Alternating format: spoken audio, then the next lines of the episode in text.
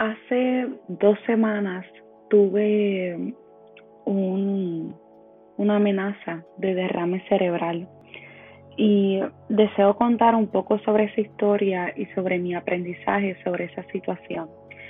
Ese día estaba cenando, normal, todos comemos. Mientras estoy cenando, me voy percatando que se van asomando los síntomas, que fue dolor de cabeza y falta de visión. Y ustedes me están escuchando y dirían, pues ella fue rápidamente a la cama para poder descansar, sentirse mejor y todas estas cosas. Pues les cuento que no. Antes de yo ir a mi cama, en mi mente yo me dije, tú necesitas terminar todas las tareas antes de poderte sentar o acostar a descansar y sentirte mejor. Así que luego de una hora más o menos, yo me tiré a la cama y mientras estoy en la cama puse un poco de musicoterapia y me puse a analizar y a tener atención plena en cuanto a los síntomas que estaba experimentando. Y en ese momento sentí mi brazo izquierdo paralizado, no podía ver, sentí una gran presión en mi cerebro.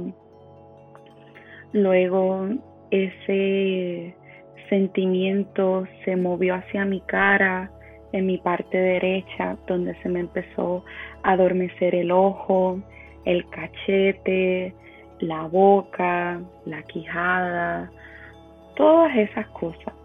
Y eh, mientras ocurría, yo me decía a mí misma, ya tú necesitas detenerte, ya tú necesitas parar.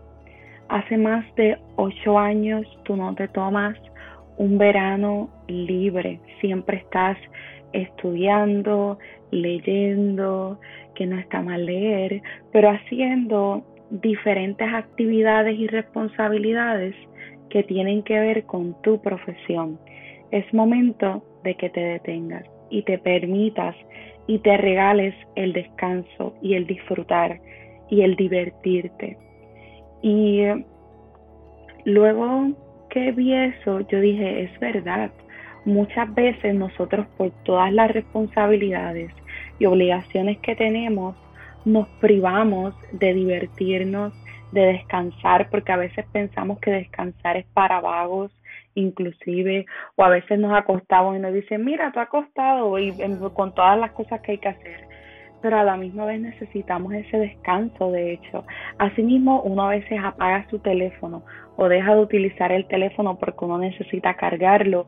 Igualmente somos nosotros, necesitamos ese espacio para poder rejuvenecer y sentirnos con vida y con emoción de poder continuar y todas estas cosas bonitas. ¿Y por qué les cuento y les comparto esta historia?